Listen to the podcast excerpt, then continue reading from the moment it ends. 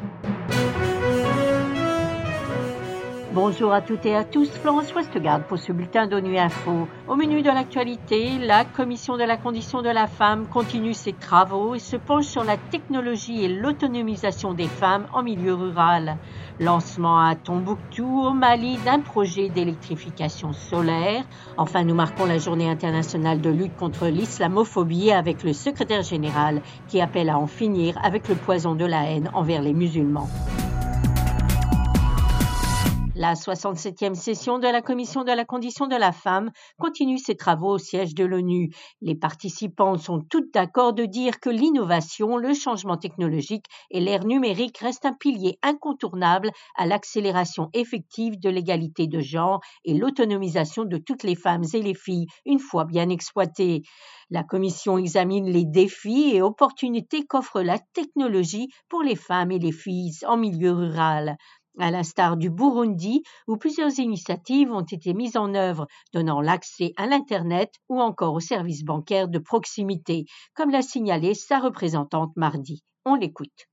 Ces initiatives comprennent entre autres le déploiement de l'infrastructure large bande à fibre optique en vue de faciliter la connexion Internet haut débit et abordable. La technologie au Burundi est au service aussi de l'augmentation de l'inclusion financière, surtout chez les femmes du milieu rural, pour la mise en place des services bancaires de proximité afin de faciliter les femmes à accéder aux services bancaires. Et cela est facilité par les compagnies de téléphonie mobile. nous ne saurons pas terminer sans parler aussi de la mise en place d'une banque d'investissement et de développement pour les femmes qui vient d'être mise en place par l'État en vue d'accroître l'accès des femmes, surtout celles rurales, au crédit. Nous sommes également sans ignorer que les données sont responsables d'une meilleure planification. C'est pourquoi nous venons de mettre en place une plateforme de compétences féminines qui va permettre de bien apprécier les avancées et le gap des compétences des filles et des femmes burundaises dans différents domaines, y compris dans le domaine de la technologie et du numérique. À Tombouctou, au Mali, un projet d'électrification solaire a été lancé ce mercredi qui va permettre d'illuminer les grandes artères d'Abaradjou, un quartier peuplé de la commune urbaine. Le projet, financé par la mission de l'ONU dans le pays, la MINUSMA, devrait accroître la sécurité et la cohésion sociale tout en réduisant les factures d'électricité de la ville. Reportage de Karim Traoré de Mikado FM. La lumière, c'est la sécurité, dit-on à Tombouctou. C'est pourquoi il y avait de l'allégresse ce matin à Abaradjou. Ce quartier populaire de la ville de Tombouctou a longtemps été exposé à l'insécurité du fait de l'obscurité. Avec l'installation des lampadaires solaires, le quartier présentera un nouveau visage selon Mohamed El Bachir. Vous savez que toute personne qui veut faire du mal à quelqu'un cherche vraiment les zones sombres. Donc vraiment l'implantation de ces poteaux va beaucoup jouer à réduire vraiment l'insécurité. 40 lampadaires seront installés sur l'artère qui va du marché au monument de la flamme de la paix, ce qui permettra le développement d'activités nocturnes comme le petit commerce. Autre aspect de ce projet ce sont les emplois temporaires qu'il va générer. Jean Kaka, chef de la section DDR du bureau de l'aménagement à Tombouctou. Et ces projets vont créer de l'emploi à la jeunesse d'Abarajou, qui est inclusif, des Arabes, des Soraïs et des autres ethnies. Et ceci pourra créer une cohésion sociale au sein des communautés. Les Nations Unies commémorent aujourd'hui la toute première journée internationale de lutte contre l'islamophobie.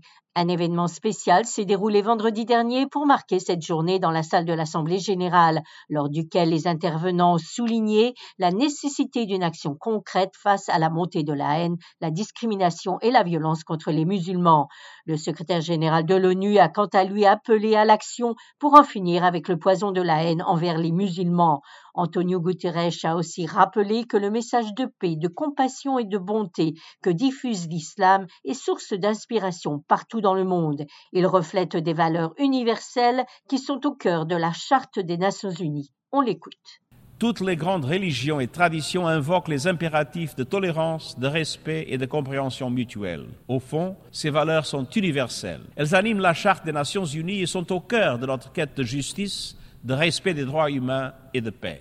Continuons à nous efforcer de faire vivre ces valeurs et de protéger le caractère sacré et la dignité de toute vie humaine. Faisons front contre les forces de division en réaffirmant notre humanité commune. Et soyons toujours solidaires de nos frères et sœurs musulmans.